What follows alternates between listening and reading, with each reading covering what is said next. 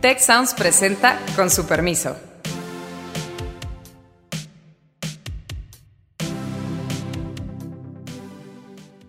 Con su permiso, soy Beata Boina y hoy vamos a hablar sobre la crisis migratoria.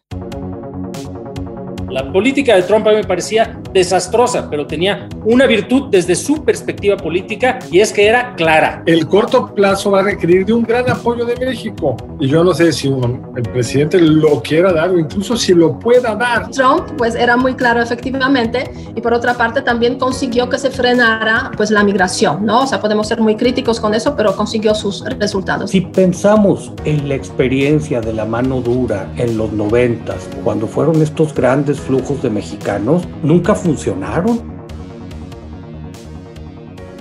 Desde el inicio de la administración de Joe Biden eh, ha aumentado sustancialmente el número de las llegadas de los indocumentados a la frontera entre México y los Estados Unidos. Se habla de más de 170 mil personas precisamente que han llegado en marzo, que se han detectado en marzo de este año. Y en cuanto a los niños en este grupo, pues son más o menos 20 mil niños.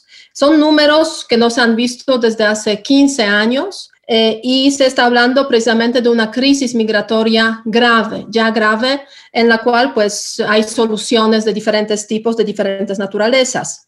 Las crisis migratorias regresan con cierta regularidad a la agenda de los Estados Unidos y asimismo también regresan con mucha regularidad a la agenda de las relaciones entre México y los Estados eh, Unidos. Eh, ¿Qué nos espera en esos años de la convivencia entre Biden y el presidente mexicano López Obrador? Eh, para analizar este tema eh, me acompañan hoy Alejandro Poiré, Héctor Villarreal y Carlos Elizondo, así que vamos a hablar sobre la crisis migratoria y sobre la migración, a ver cuáles son sus opiniones, sus reflexiones precisamente sobre este tema con un dato adicional, Beata, que es que es una crisis migratoria que nos pone en problemas siempre a nosotros, no solamente en términos de la relación bilateral, que pues, se complica dependiendo de los cambios en la, agenda estadounidense, sino sobre todo en términos de eh, nuestra gestión de frontera sur, la vida en las eh, comunidades de frontera norte, que hay dilemas serios y graves del manejo de las personas cuando se acumulan dinámicas como la que hemos visto en, en meses recientes, y finalmente también incluso en las comunidades en tránsito, porque vamos a estar percibiendo eh, muchos factores que van a eh, hacer que se recrudezca esta, esta crisis. Quizá la más importante es el cambio en la administración estadounidense, pero también la recuperación económica eh, más acelerada en los Estados Unidos que en las sociedades de origen, particularmente Centroamérica, pero desde luego también en México, ¿no? Entonces se va a poner serio ese último dilema, Alejandro. Lo que estamos viendo es un incremento importante en los mexicanos tratando de cruzar Estados Unidos.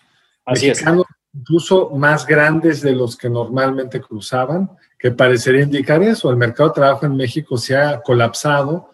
El mercado en Estados Unidos está muy dinámico. Hay profesiones donde no hay suficientes estadounidenses, desde conductores de eh, tractocamiones a cocineros, según leo uno en la prensa.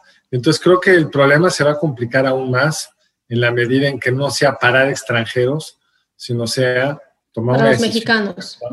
Sí, en ese sentido yo creo que es importante resaltar que es uno de los ámbitos muy importantes de la relación bilateral, precisamente, eh, además de las implicaciones que, que, han mencionado aquí. Y justamente hoy, que estamos grabando el lunes 12 de abril, se anunció desde la administración estadounidense que hay un acuerdo entre México, Estados Unidos y Guatemala para fortalecer o reforzar, aumentar el número de las, del ejército, las Fuerzas Armadas, Fuerzas Policíacas en la frontera sur de México.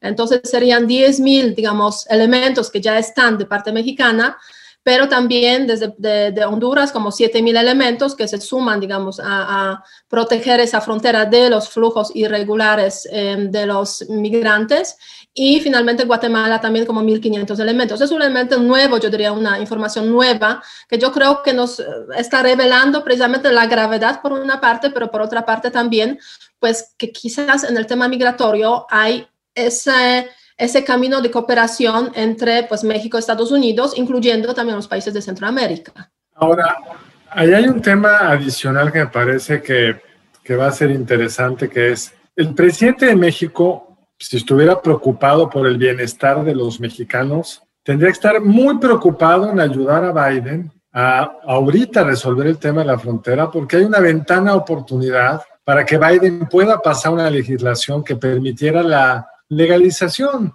de millones de indocumentados mexicanos que viven en Estados Unidos en condiciones muy precarias como resultado de eso.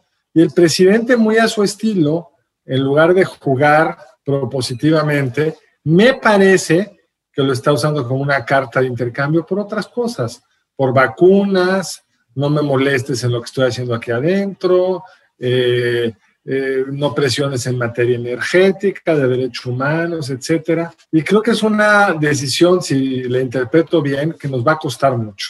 Sí, hay una retórica muy ambigua, ¿no? En ese sentido no cabe duda. A ver, Héctor. Mira, varios puntos. Creo que va a, haber, va a ser una fuente de tensiones geopolíticas muy importantes en toda nuestra frontera sur. Incluso los flujos de migración pueden crear problemas en los mismos países centroamericanos. Esto no hay que olvidarlo.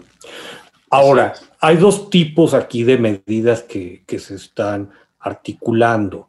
De alguna manera, mucho de esto también es consecuencia que la administración de Trump tenía tremendamente descuidada Centroamérica. Con una crisis como la de COVID-19, los problemas de desempleo, de endeudamiento, de problemas por parte de sus gobiernos son sustanciales. Hay luces de esperanza. No, no deja de llamar la atención el incremento tan importante que tuvo el Banco Interamericano de Desarrollo en su presupuesto, autorizado por el Congreso de Estados Unidos, pasó con el apoyo de los dos partidos y el mandato ahora sí es muy estratégico vamos por un plan mucho más agresivo de desarrollo en Centroamérica. Entonces, bueno, habrá que también estar pendiente. Sí, en ese sentido, o sea, tú estás tocando, Héctor, un tema yo creo que muy importante, que es el tema del financiamiento, ¿no? O sea, ¿quién contribuye, quién paga para que Centroamérica, o sea, la gente pueda vivir un poco mejor, tenga niveles de vida un poco mejores? Y se eliminen pues los problemas que generan, que expulsan a una población importante de Centroamérica. Y aquí justamente este, lo que estás comentando, el Banco Interamericano de Desarrollo es uno de los elementos. De hecho, la administración también de, mexicana de López Obrador inició con un plan integral de desarrollo para Centroamérica, que no se ha hecho nada prácticamente. Pero me gustaría mencionar aquí también el otro punto, que es el presupuesto precisamente para Centroamérica, que está viéndose desde la perspectiva de la administración de Biden, que se está hablando de 4 mil millones de dólares precisamente para esta región, lo cual contrastaría mucho con lo que se ha gastado en esta región precisamente en los tiempos de Donald Trump, que han sido, pues la verdad es que 163 millones de dólares al año más o menos, y esto con dificultades y obstáculos porque Trump estaba en contra de, de este Em, de, digamos, gastar ese dinero, mientras que para el año próximo, que justo se han publicado los presupuestos para, o sea, la propuesta de presupuesto para 2022, eh, se prevé para Centroamérica más de 800 millones de dólares, ¿no? Lo cual, pues, durante cuatro años debería sumar esos 4 mil millones de, de dólares. Entonces, a ver si con ese apoyo realmente se podrá de alguna forma pues eh, atenuar eh, esos problemas que viven los centroamericanos. Ahora bien, es medida de mediano y largo plazo, mientras que se necesitan pues acciones inmediatas. Sí, ese es el punto al que quería yo ir, Beata, porque hay un mito, y es un mito porque no acaba de estar, eh, creo yo, la evidencia suficiente de que hay inversiones suficientes claramente identificables que pueden tener un impacto de mitigación de la migración en el corto plazo, subrayo en el corto plazo. Por supuesto, entendemos que mientras haya un diferencial de ingreso esperado para una persona con más o menos las mismas habilidades y capacidades en Estados Unidos, que es varias veces más que en, que en México y aún más que en Centroamérica, pues va a haber un incentivo a la migración. Eh, y por supuesto que muchos de estos programas y estos presupuestos de los que estamos hablando dan, por supuesto, digamos, plantean que para contener ese incentivo, pues se generen proyectos de desarrollo estratégico, particularmente en América Central, para tratar de mitigar esta, esta em, eh, disparidad. Pero la verdad es que no está tan claro que tengamos los instrumentos suficientemente identificados para los motivos adicionales, no solamente eso, sino motivos adicionales de la migración como tienen que ver la seguridad, eh, los problemas derivados del cambio climático y toda una serie de dinámicas que están confluyendo ahorita y que además eh, las decisiones pues no necesariamente se toman con una información perfecta que tienen las organizaciones y los migrantes en sus comunidades para saber exactamente. Mm, tiene mucho que ver con las dinámicas de tráfico, la información que les llega a estas personas, los riesgos percibidos en la frontera, los riesgos en todo el trayecto a, a lo largo del territorio mexicano e incluso la señal y la imagen que se da desde los Estados Unidos. Entonces, tampoco está tan claro que vaya a ser sostenible desde el gobierno estadounidense esta política de vamos a ordenar la frontera. La política de Trump a mí me parecía desastrosa, pero tenía una virtud desde su perspectiva política y es que era clara. Vamos a poner muros y uno en México y otro en Centroamérica y cualquiera que quiera hablar conmigo, la administración Trump, lo digo entre comillas, de cualquier tema, primero tiene que atorarle con eso. Y el problema es que ahorita, también desde el lado estadounidense, no está tan claro, más allá de estas señales presupuestarias, cuál va a ser la forma de orquestarlo. Hay que decir, que quien estaba encargada de este proceso era Roberta Jacobson, que conoce muy bien el fenómeno migratorio, que conoce muy bien el entorno mexicano y que ya renunció unos cuantos días después de que Biden dice, bueno, siempre la encargada va a ser Kamala Harris. Tampoco está tan claro que, eh, que su propio dilema político lo tengan resuelto. No, y más aún, Alejandro, hay muchas tensiones inherentes desde el lado de Estados Unidos. A ver, Carlos hablaba de los requerimientos que hay en ciertos mercados laborales. Entonces tú dirías, abre la frontera o trata de administrarlo. Pero al mismo tiempo, si tú abres la frontera, Biden no tiene posibilidades de llegar a un acuerdo de residencia para los Dreamers y toda esta gente que ya está ahí. Entonces, tenemos una función objetivo contradictoria. ¿A ¿Qué atiendes? Bueno, de hecho, la verdad es que si vemos, la, o sea, esa crisis se veía venir, ¿no? La verdad, porque con los mensajes de la campaña electoral en general, con los mensajes de los demócratas sobre el tema migratorio, pues estaba claro que cuando si ganan los demócratas, pues van a eliminar básicamente todos los frenos que puso la administración Trump para los temas migratorios. Y así ocurrió. Y era previsible que va a ser eso como un efecto de llamada para muchos, precisamente, para pasar desde Centroamérica por México hacia la frontera. Es lo que estamos viendo y lo que estamos viviendo. Es una crisis que estaba prevista.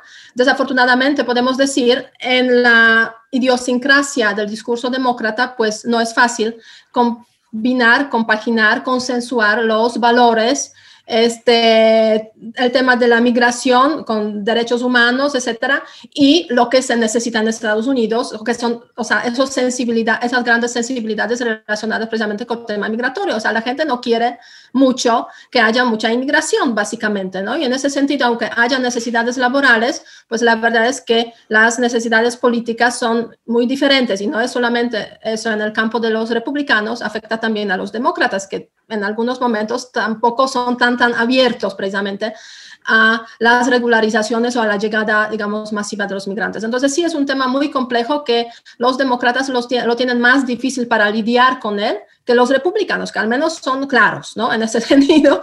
Y Trump, pues, era muy claro efectivamente. Y por otra parte, también consiguió que se frenara, pues, la migración, ¿no? O sea, podemos ser muy críticos con eso, pero consiguió sus resultados. Ahora bien, la administración ahora de Biden está en una situación compleja y la primera víctima de esa complejidad es precisamente Roberta Jacobson. ¿no? Yo creo que, este, no sé si fue su renuncia o fue, digamos, eh, cambio precisamente de los caminos por los cuales se va a solucionar el tema migratorio. Pues también un fracaso de este secretario de Seguridad Interna, eh, Mallorcas, eh, precisamente que en esos primeros meses pues no han conseguido precisamente pues revertir esos, esos flujos, ¿no? Es que quieren revertir los flujos con instrumentos de mediano plazo, si tienen éxito, ¿eh? porque a lo mejor ni en el mediano plazo. Ese es mi punto, justo. Sí. Si es que tienen éxito, y en el corto plazo pues, sabemos lo que, lo que funciona en la mano dura y no saben cómo usarla, porque un poco lo que le pasó a Roberta Jacobson es decir, la frontera está cerrada, llegó a afirmar, pero todo el discurso que se oye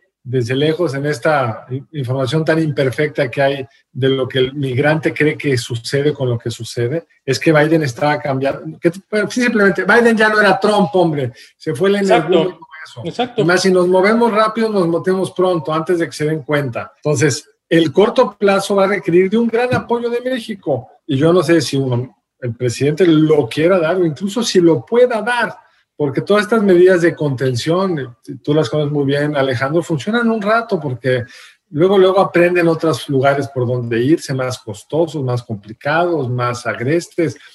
Y cuando son miles de individuos cruzando el país es bien difícil. Y como decía, súmenle los mexicanos que se quieren ir, que hasta ahora Estados Unidos no ha puesto el foco ahí, pero están creciendo. Totalmente.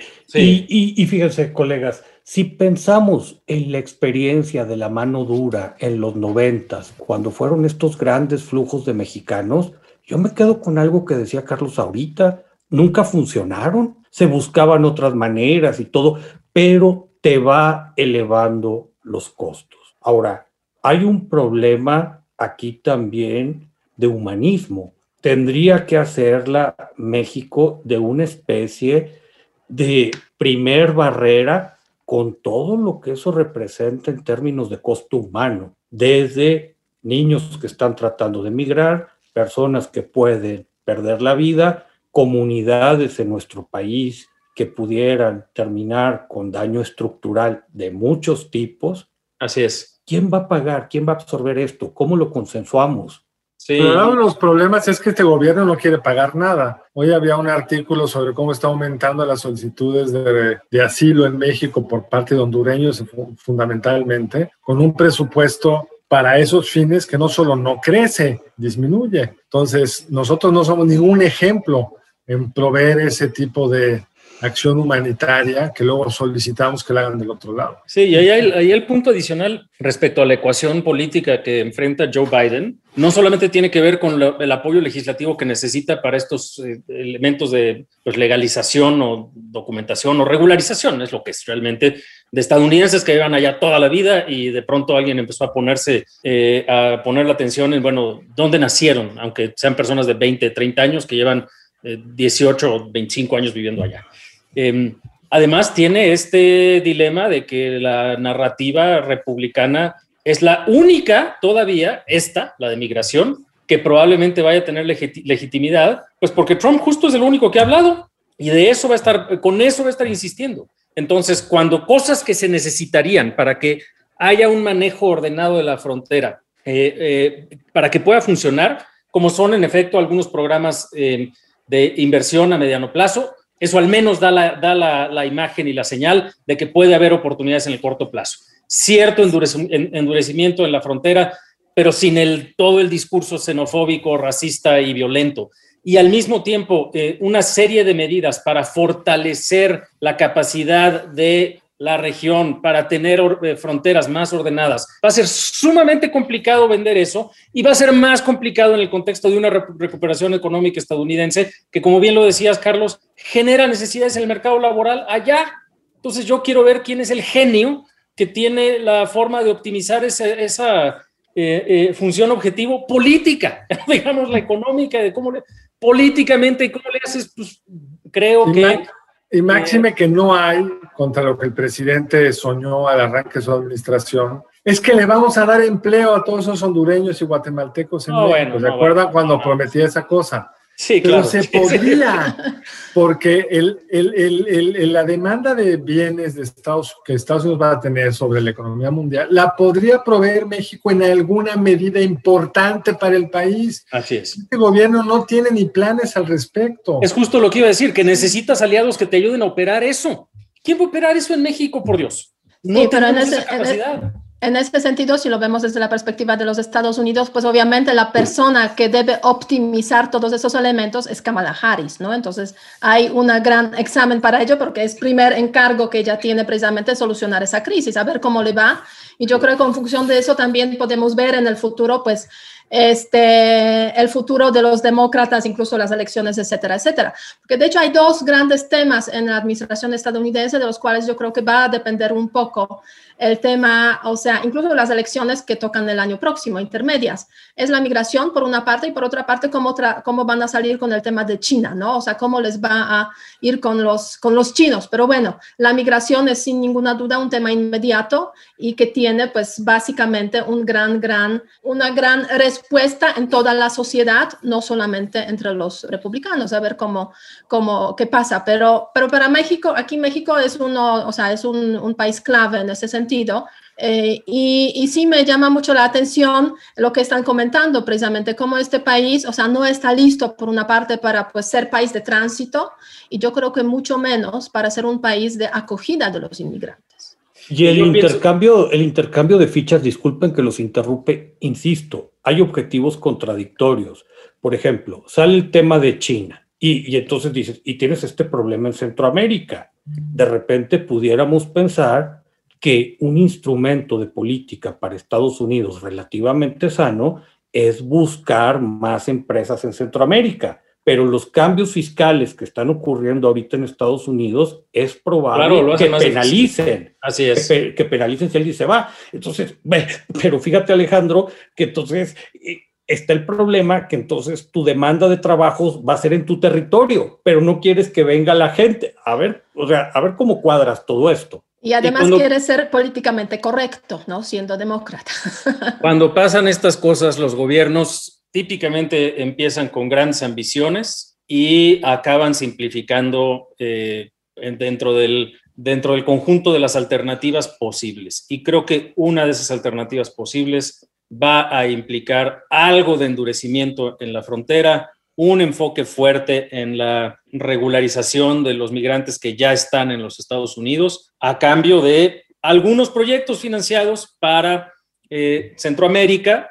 Creo que todavía tendrán un par de años, no mucho más, pero sí un par de años en donde el extraordinario déficit fiscal estadounidense no sea un tema de tanta preocupación. Entonces puede ser que se pongan de acuerdo en decir, bueno, pónganle más dinero a aquello.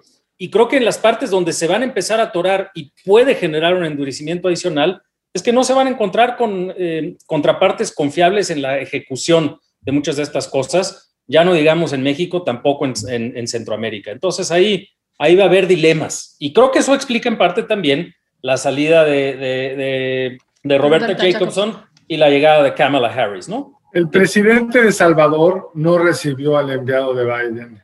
Eh, para discutir estos temas. Pues tuvieron, una reunión primero en México y de aquí se fueron a Centroamérica y el presidente de El Salvador, que acaba de ganar una elección de forma apabullante, siente que no necesita hablar con los gringos, punto. Háganle como quieran. Es un, personaje muy particular, no cabe duda. Pero por otra parte, los salvadoreños, pues no hay tantos que emigran. Sí, es un grupo, es cierto, pero el problema más grave son los hondureños, ¿no?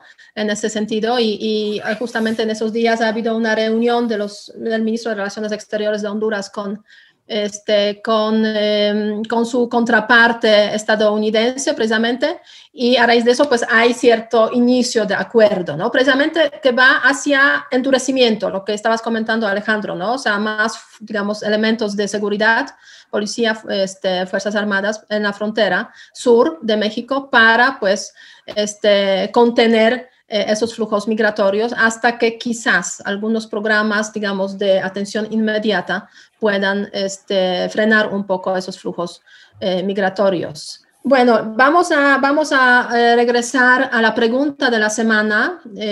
si, si me permiten, eh, se, bueno, se refiere a lo que pues, nos preocupa a todos, sin ninguna duda, las elecciones. ¿no? Las elecciones están dominando la agenda política. Nosotros hablamos de la migración para variar, porque sí es un tema muy importante. Pero las elecciones, la pregunta de la última semana fue la siguiente. ¿Considera usted que las mañaneras del presidente eh, López, Obrador, generan inequidad entre los partidos de oposición y Morena? 85% eh, consideran que sí 13% no y 2% pues no tiene opinión, no lo sabe. Eh, para la semana próxima eh, nos gustaría preguntar precisamente sobre el tema migratorio y mm, sobre cómo los mexicanos precisamente están preparados para recibir a los inmigrantes. ¿Considera usted que la sociedad mexicana está preparada para aceptar eh, a más inmigrantes? Sí, no, no lo sé. Y es un tema que a mí me preocupa este, especialmente porque... En lo personal en lo personal, porque yo vivo en la inmigración desde hace muchos años, primero en España, eh, en Bélgica estuve también y ahora en México, y me preocupa mucho que en México se exige mm, derechos a los emigrantes mexicanos en los Estados Unidos, pero no se dan los mismos derechos a los inmigrantes extranjeros que viven aquí en este país, de la misma forma como se exige eso en los Estados Unidos. ¿no? Hay esas contradicciones Afortunadamente, aquí de momento no hay tantos inmigrantes, podríamos decir, afortunadamente o desafortunadamente. 1%, menos de 1% de la población, de acuerdo con el censo, último censo, son extranjeros pues, que permanecen en ese territorio de forma legal. No sabemos cuántos permanecen de forma ilegal, pero, pero hay un tema de la falta de reciprocidad, que yo creo que se debería solucionar en algún momento. Hasta hay un tema también de discriminación hacia los eh, mexicanos naturalizados. O sea, siendo mexicano nacido como extranjero y después naturalizado mexicano, no se tienen los mismos derechos. Eso también me preocupa mucho. Por eso dije, no me voy a naturalizar hasta que los derechos no sean iguales para los mexicanos naturalizados y de nacimiento. A ver qué perspectivas hay para eso, Alejandro. Tienes toda la razón, Beata. En esa medida, nuestra discriminación está legalizada y creo que en estos episodios parte de lo que vimos en el pasado y seguramente veremos es cierta exacerbación de un sentimiento antiinmigrante en pedazos del discurso político. No creo que alcance a meterse en eh, la dinámica de las campañas de aquí al 6 de junio, pero seguramente sí será parte de este fenómeno en los años y meses por venir, lamentablemente. Cerrando, Carlos. Simplemente aunque no sea un tema de campaña, la inmigración sí es un tema político de primer orden para el presidente, que cómo lo resuelva dará pie a una mejor o peor relación con los Estados Unidos, con todo el impacto para el bienestar de los mexicanos que eso conlleva. Héctor. Yo creo que el tema llegó para quedarse. Creo que tenemos que tomárnoslo con mucha más seriedad. A lo mejor ahorita la cuestión de las elecciones pues nos va a contaminar todo, pero creo que pasando el 6 de junio debiéramos abrir una discusión amplia. Sin ninguna duda, el tema llegó para quedarse, lo seguiremos eh, monitoreando porque es un tema crucial. Hay que verse en el espejo del otro también. Eh, y con ese mensaje cerramos ese eh, capítulo de Con su permiso, invitándoles a que nos sigan, a que comenten, a que nos critiquen también, por favor, nos apoyen. Este, hasta la semana próxima, hasta luego, cuídense mucho. Si quieres conocer más sobre el comercio y los negocios, te invitamos a escuchar Territorio Negocios, el podcast en el que hablamos sobre las nuevas tendencias de innovación, emprendimiento, finanzas y liderazgo en México y en el mundo. Escúchalo en Spotify, Apple Podcast y Google Podcast. Muchas gracias al equipo del Tecnológico de Monterrey y de Tech Sounds. Productor ejecutivo de Tech Sounds, Miguel Mejía. Asistentes de producción, María Guadalupe Monroy y Marcela Amezquita. Productoras de Con su permiso, Luz María Ávila y Cintia Coca. Diseño, Ángel Gómez y Daniela Solís. Postproducción, Max Pérez.